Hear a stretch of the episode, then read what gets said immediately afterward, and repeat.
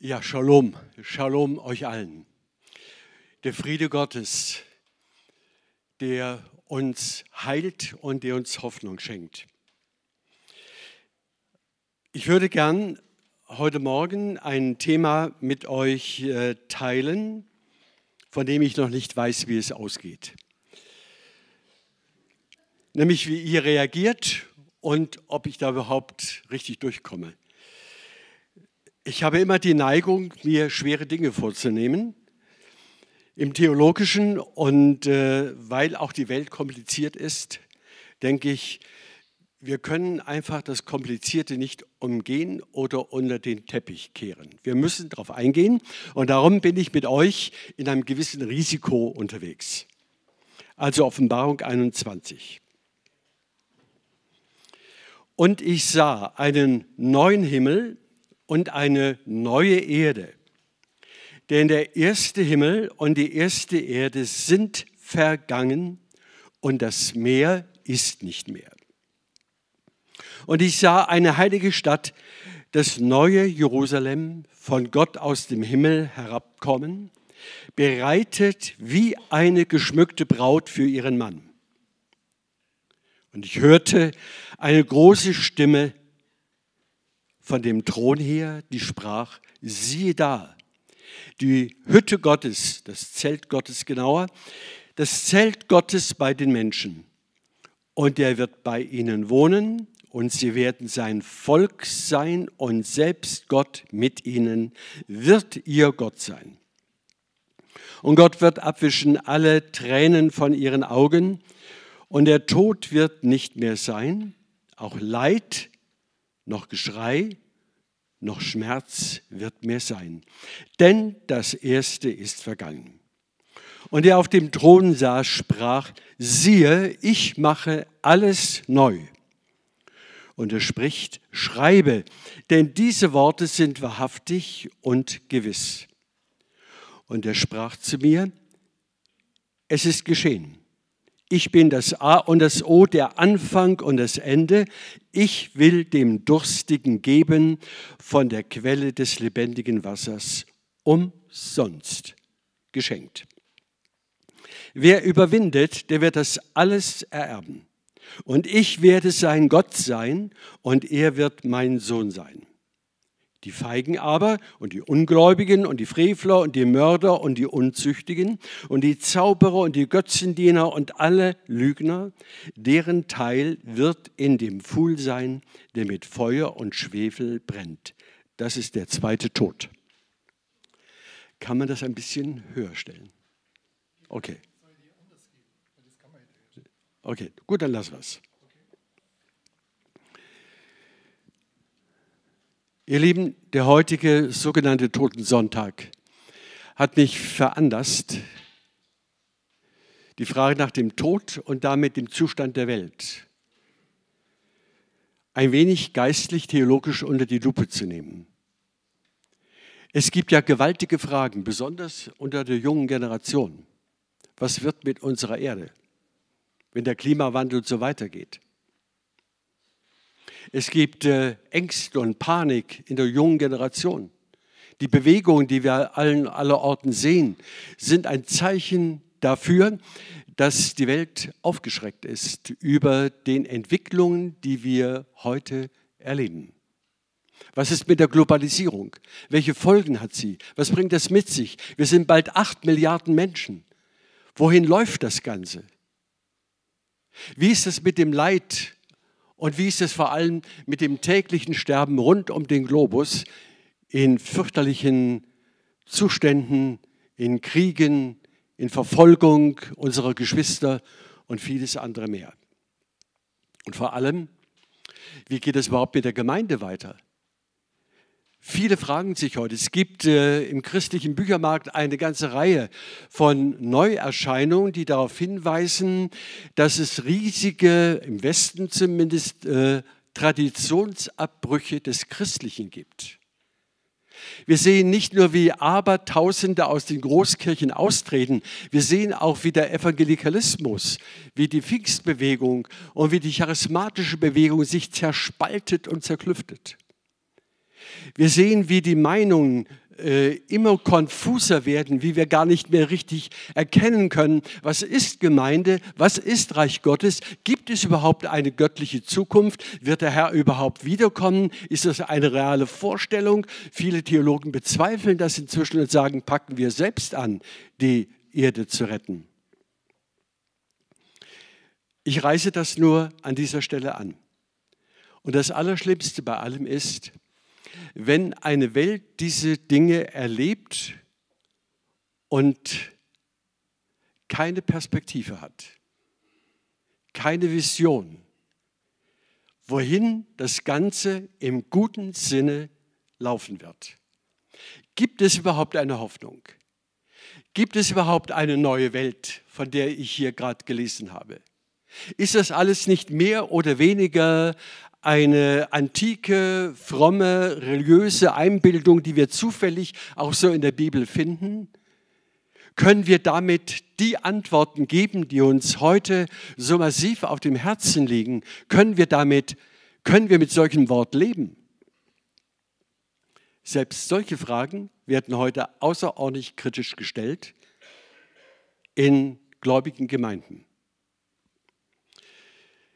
Ich selbst habe eine ganze Reihe von Jahren in dieser kritischen Haltung zur Bibel gelebt und auch bezweifelt, ob es überhaupt dieses evangelikale Muster der Heilsgeschichte, die Schöpfung, der Sündenfall, das Gesetz, die Gnade und dann kommt der Herr wieder und alles ist gut. Ob wir in diesem Schema überhaupt noch leben können, wird heute rücksichtslos hinterfragt. Ich sage euch gleich von vornherein, das ist meine Position, ich hinterfrage diese Hinterfragung. Ja, habt ihr verstanden? Ich vertraue dem Wort Gottes, das muss an dieser Stelle deutlich gesagt werden, hundertprozentig.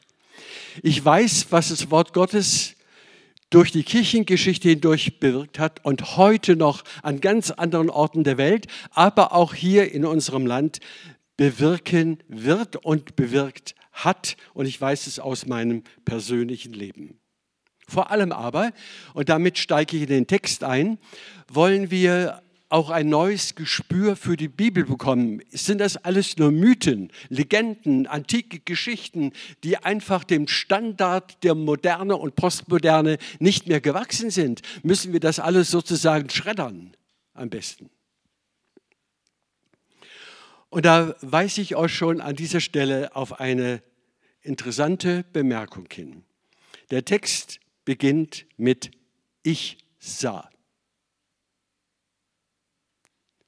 Also keine Einbildung, keine Vermutung, nicht irgendwie eine Spekulation.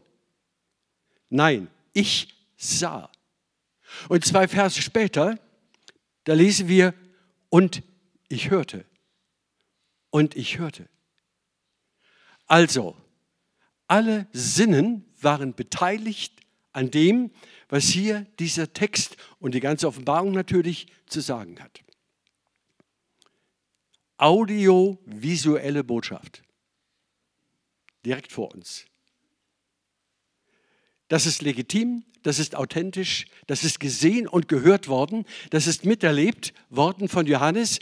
Der Johannes war so ergriffen und so von dieser Sichtweise in die andere Welt im emotionalen wie im rationalen Bereich schockiert, dass er intuitiv vor dem Engel, der ihm das alles zeigte, hinfiel und wollte ihn anbeten. Und der Engel sagte, Johannes, nicht ich bin Gott, ich bin nur ein Bruder wie ihr, sondern gib Gott die Ehre.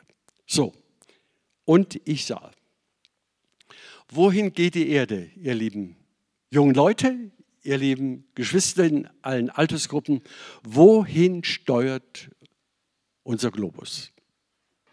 Eine hochaktuelle Frage unserer Zeit. Wir brauchen eine Weitsicht. Wir brauchen eine Perspektive, die ein Ziel verkörpert, das hundertprozentig verlässlich ist, von dem wir glauben dürfen, dahin läuft alles zu. Das ist das Ziel und darum können wir miteinander getrost in allen Turbulenzen dieser Zeit leben.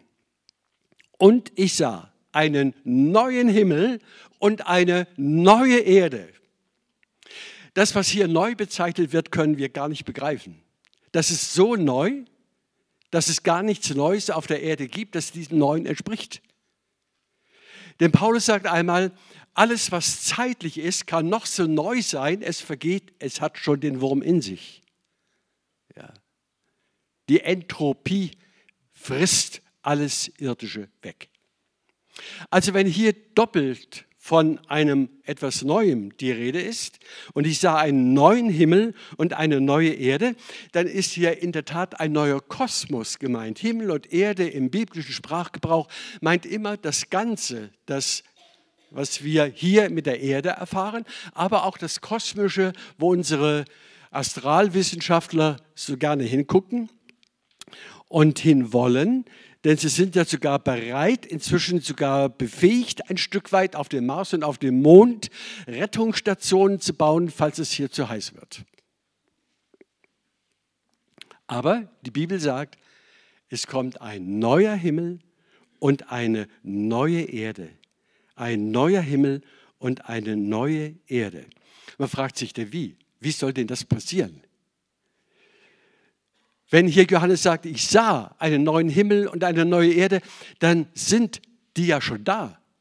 Dann ist der neue Kosmos schon von Gott längst geschaffen. Er besteht bereits. Wir sehen das Ganze nur nicht, weil wir sterbliche Menschen sind.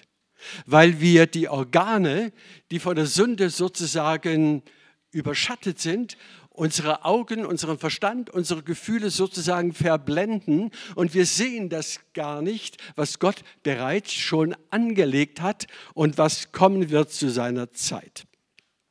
Und ausdrücklich sagt hier Johannes, er hat nichts mehr von dem Alten gesehen. Also Alt-USA, Alt-Europa, Alt-Afrika, Alt-Nordpol, Südpol, alles, was uns irgendwo bekannt und beliebt ist, von dem allen ist keine Spur mehr zu sehen. Das Alte ist vergangen. Und das Meer ist nicht mehr. Das ist eine besondere Betonung an dieser Stelle und man möchte, man möchte es fast bedauern. Ja, also ist unser Urlaub irgendwo da in Zukunft in Frage gestellt. Also unser Urlaub am Meer äh, hängt mit dieser Geschichte hier in keiner Weise zusammen. Denn das Meer ist ein Symbol. Wir hören oft hier in der Offenbarung den Begriff Völkermeer. Der Antichrist, das Tier, stieg aus dem Meer und gemeint ist nicht das Wasser. Gemeint ist eben die Masse von Menschen, mitten aus den Milliarden von Menschen kommt der Antichrist hervor und wird, bevor das alles erkennbar und sichtbar wird, wird er diese Welt in ihrer Schuld und in ihrer Bösartigkeit zum Gipfel führen. Und dann sagt ja Johannes, das ist endgültig vorbei. Der Satan hat abschreiben müssen. Er ist endlich an das Ende seiner Schikanen gekommen. Ihm gelingt nichts mehr auf dieser neuen Welt, die äh, Gott hier sozusagen in Aussicht stellt, buchstäblich in Aussicht stellt. Und ich möchte gern, wenn es gelingt, euch gelingt, dass wir das heute Morgen so richtig verinnerlichen. Ich sah einen neuen Himmel und eine neue Erde. Darum machen wir uns über das Klima nicht verrückt.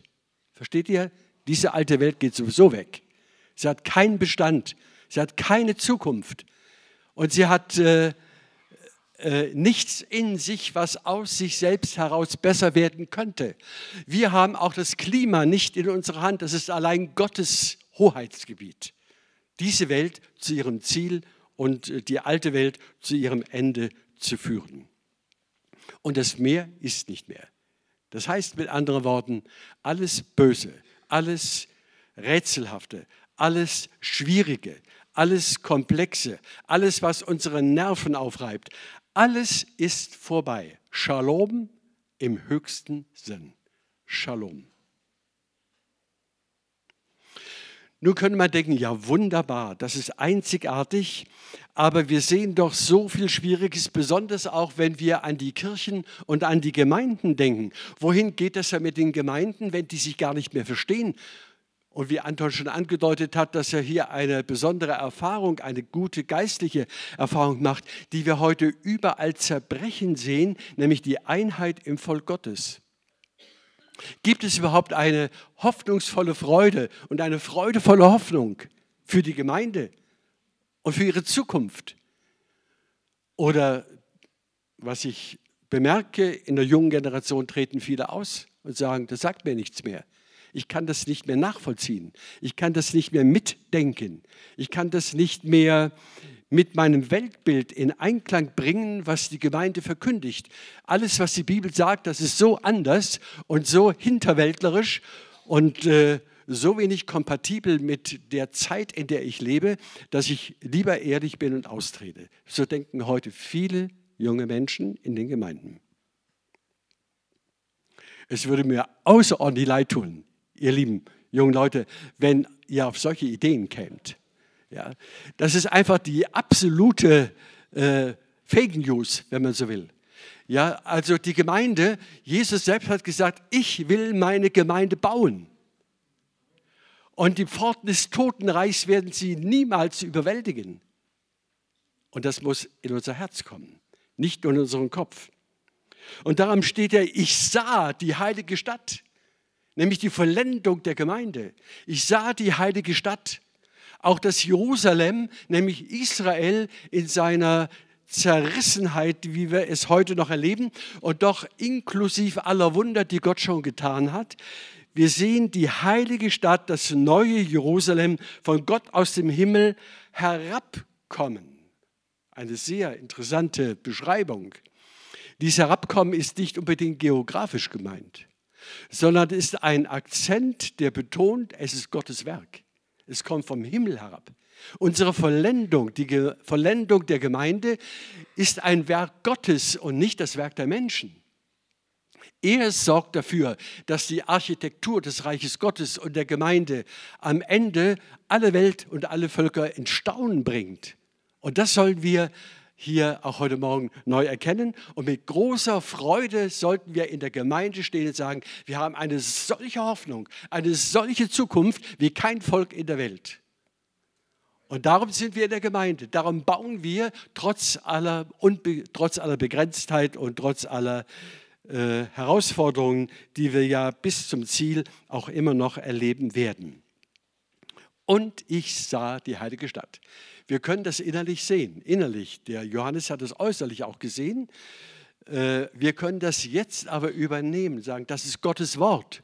Das ist Gottes visuell, audiovisuelle Botschaft. Die ist begründet, die ist bestätigt von einer 2000-jährigen Kirchengeschichte und die wird Gott bestätigen, indem er Jesus wiederkommen lässt in Kraft und Herrlichkeit.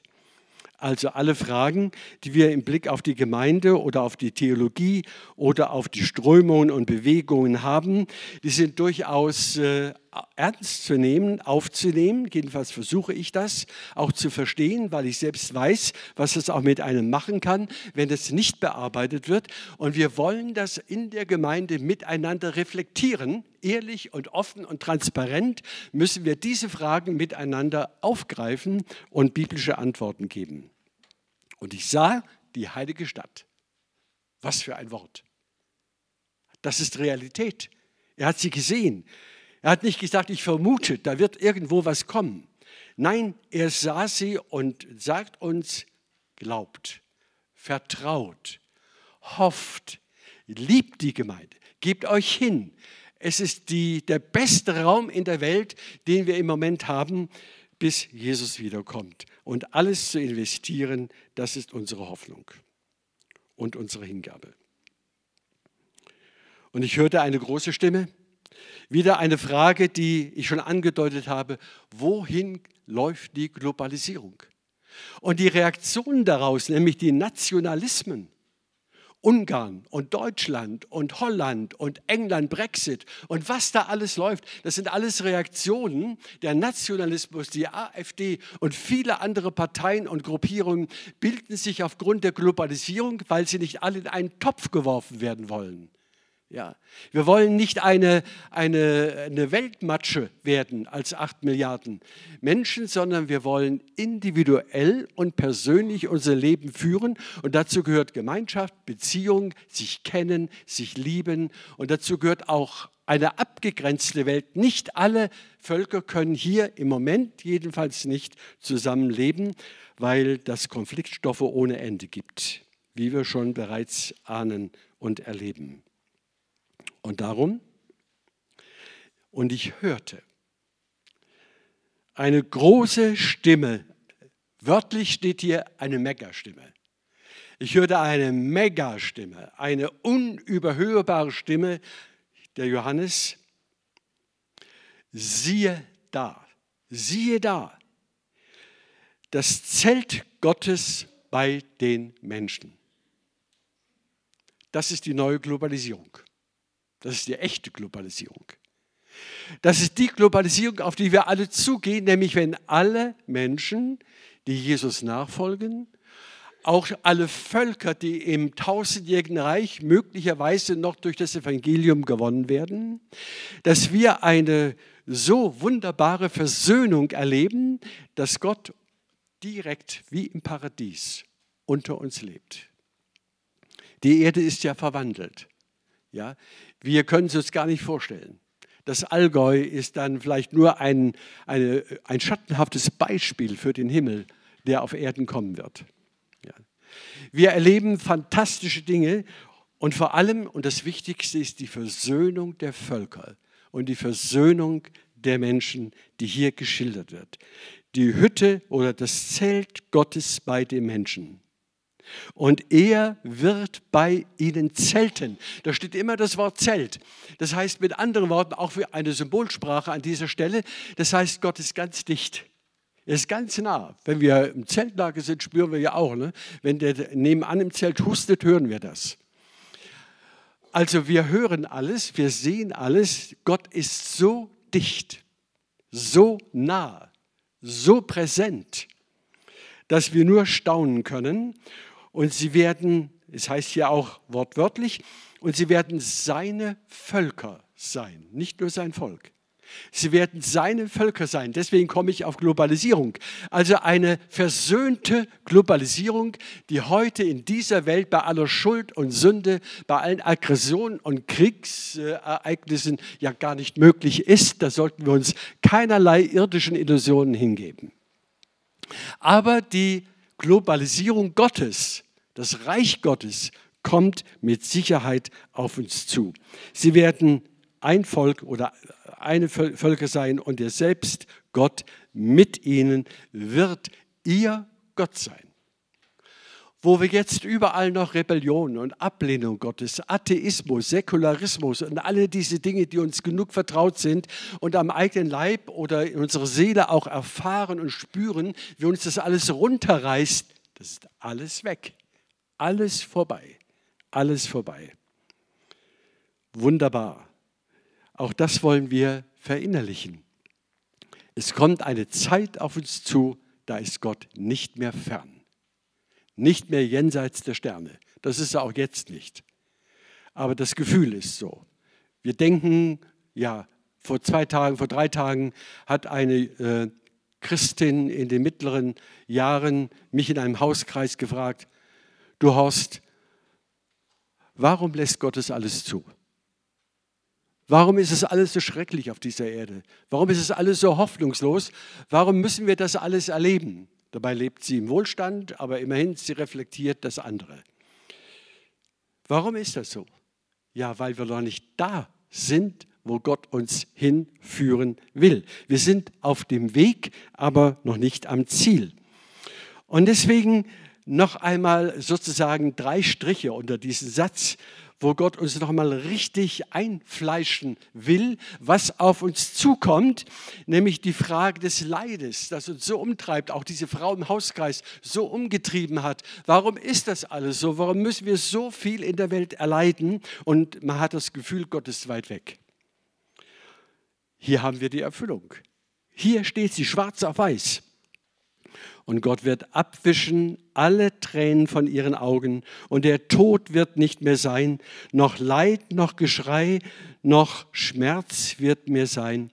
Denn das Erste, in dem wir gerade leben, das Erste ist vergangen. Steht auch grammatisch in einer Form, die uns zusichert, endgültig vorbei. Endgültig vorbei. Der Punkt der Endgültigkeit des Alten und der Endgültigkeit des Neuen, auf den gehen wir zu. Der Punkt Omega, wenn man so will. Darauf gehen wir zu und darauf dürfen wir uns jeden Tag freuen, ihr Lieben, dass wir eine solche Perspektive, eine, ja, eine, eine tiefen Dimension für unser Leben im Glauben an das Wort Gottes und der Nachfolge Jesu Christi haben dürfen. Die Frage ist noch einmal gestellt, kann man das glauben? Ist das kompatibel mit der heutigen Welt, mit dem heutigen Denken? Wenn sogar Theologen sagen, das mit der Wiederkunft Jesu, das kannst du vergessen.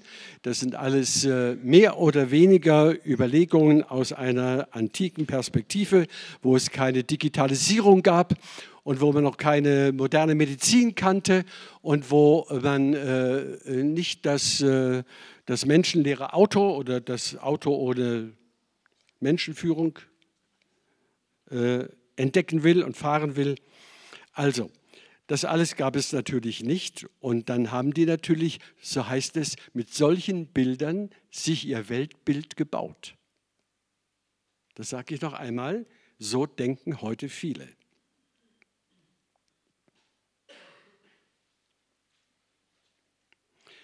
Und da lesen wir in dem Vers 5, und zwar zum ersten Mal in der ganzen Offenbarung, dass sich Gott selbst zu Wort meldet. Bisher waren es, war es immer der Engel. Am Anfang war es Jesus, der zu den sieben Gemeinden sprach.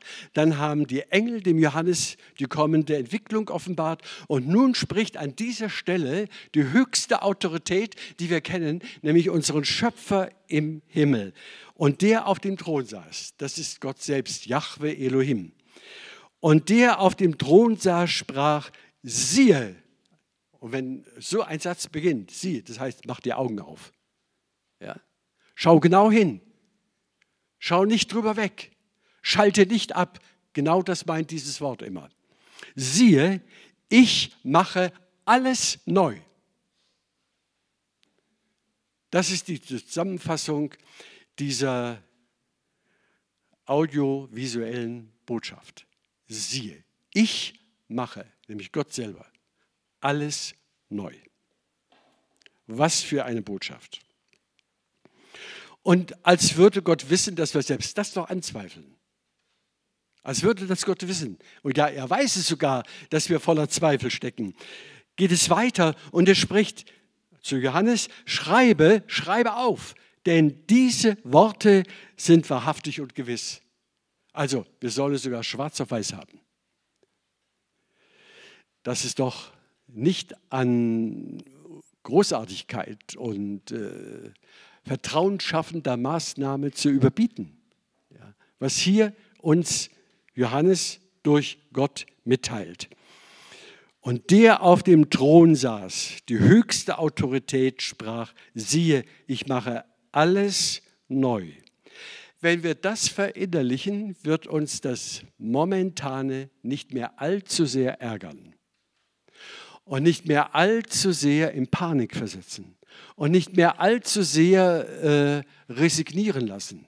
Wir haben als Gemeinde, als Jünger Jesu keinen Grund zur Resignation, geschweige zur Depression, zur Angst und Panik. Es gibt keinen Grund, denn das Ziel ist einzigartig, das hier beschrieben ist. Siehe, ich mache alles neu.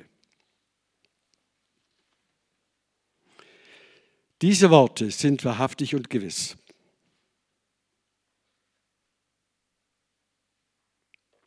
Und er sprach, er sprach sogar, es ist geschehen.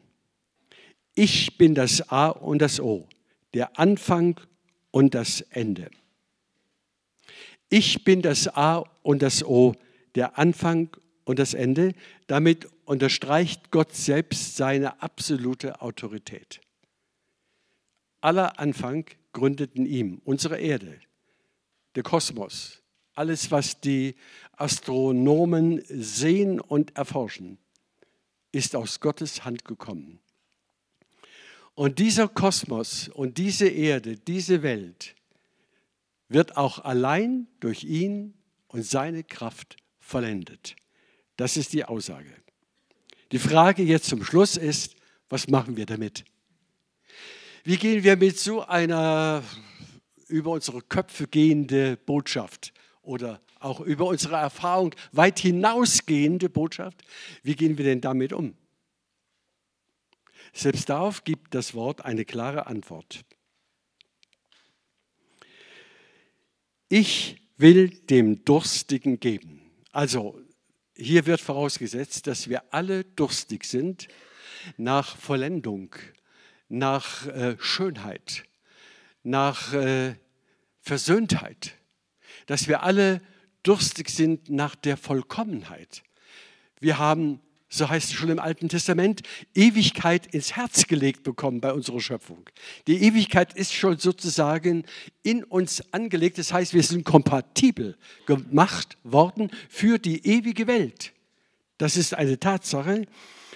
Und das löst immer wieder in uns den Durst und die Sehnsucht nach Vollendung, nach Schönheit, nach dem Himmel aus, wo alles gut ist. So, ich setze mal voraus, dass ihr alle durstig seid oder wir haben schon so sehr in diese Welt verrannt, dass wir das gar nicht mehr spüren. Wir sollten in der Tat innerlich mal aus dieser alten Welt raustreten, gedanklich, emotional.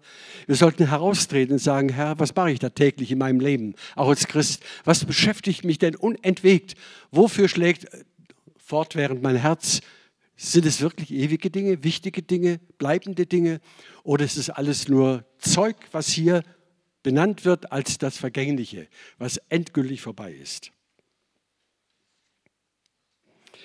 Hier steht, ich will dem Durstigen geben von der Quelle des lebendigen Wassers. Ihr Lieben, diese Botschaft, die wir hier verließen und versucht haben zu interpretieren, ist lebendiges Wasser für deine Seele, für deine Gefühle. Lebendiges Wasser aber auch für deine Rationalität. Wir müssen, Gott hat uns auch mit dem Verstand geschaffen.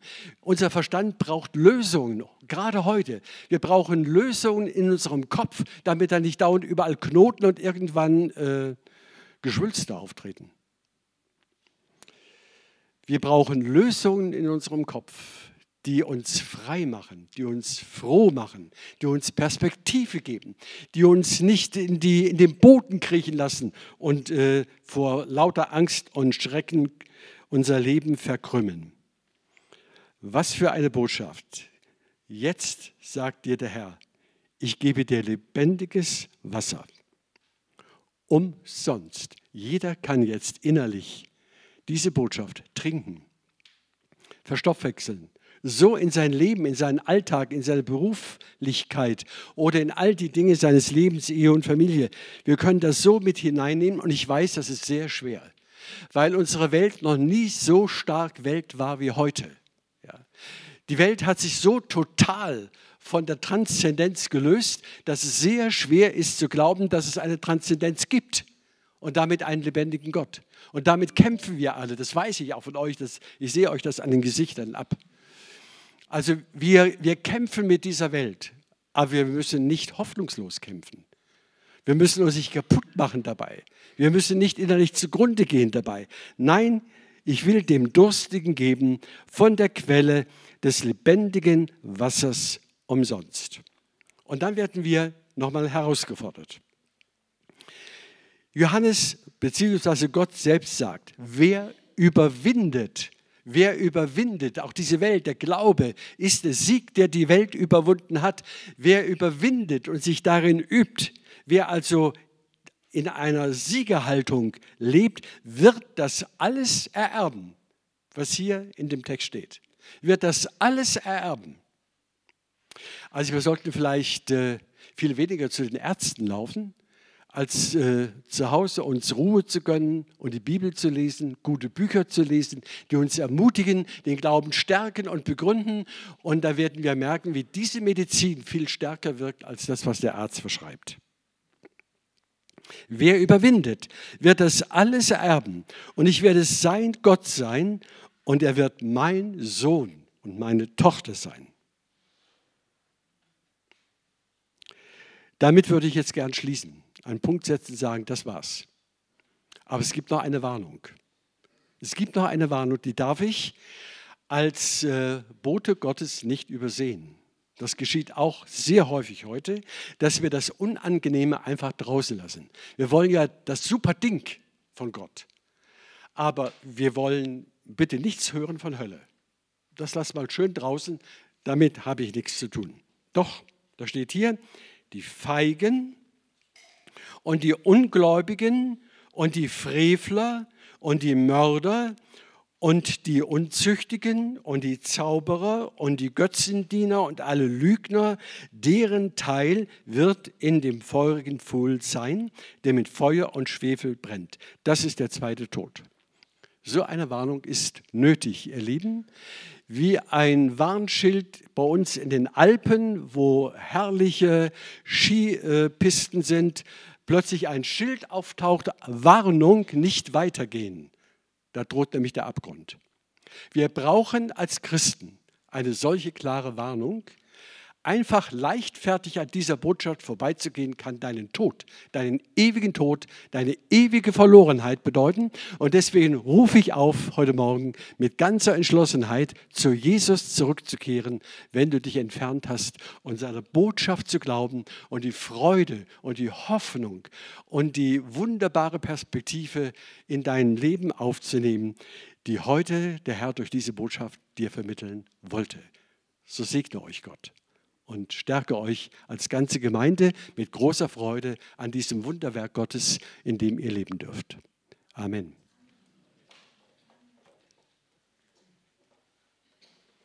Wir danken dir für dein Wort. Herr, wir möchten es ausdrücklich als deine Quelle sehen, die Quelle des Lebens, die uns so viel Gutes schenkt für die Gegenwart und besonders auch für die Zukunft. Ich danke dir, wir danken dir gemeinsam dafür und wir bitten, Herr, dass dein Geist diese Botschaft ganz tief in die Herzen verwurzelt.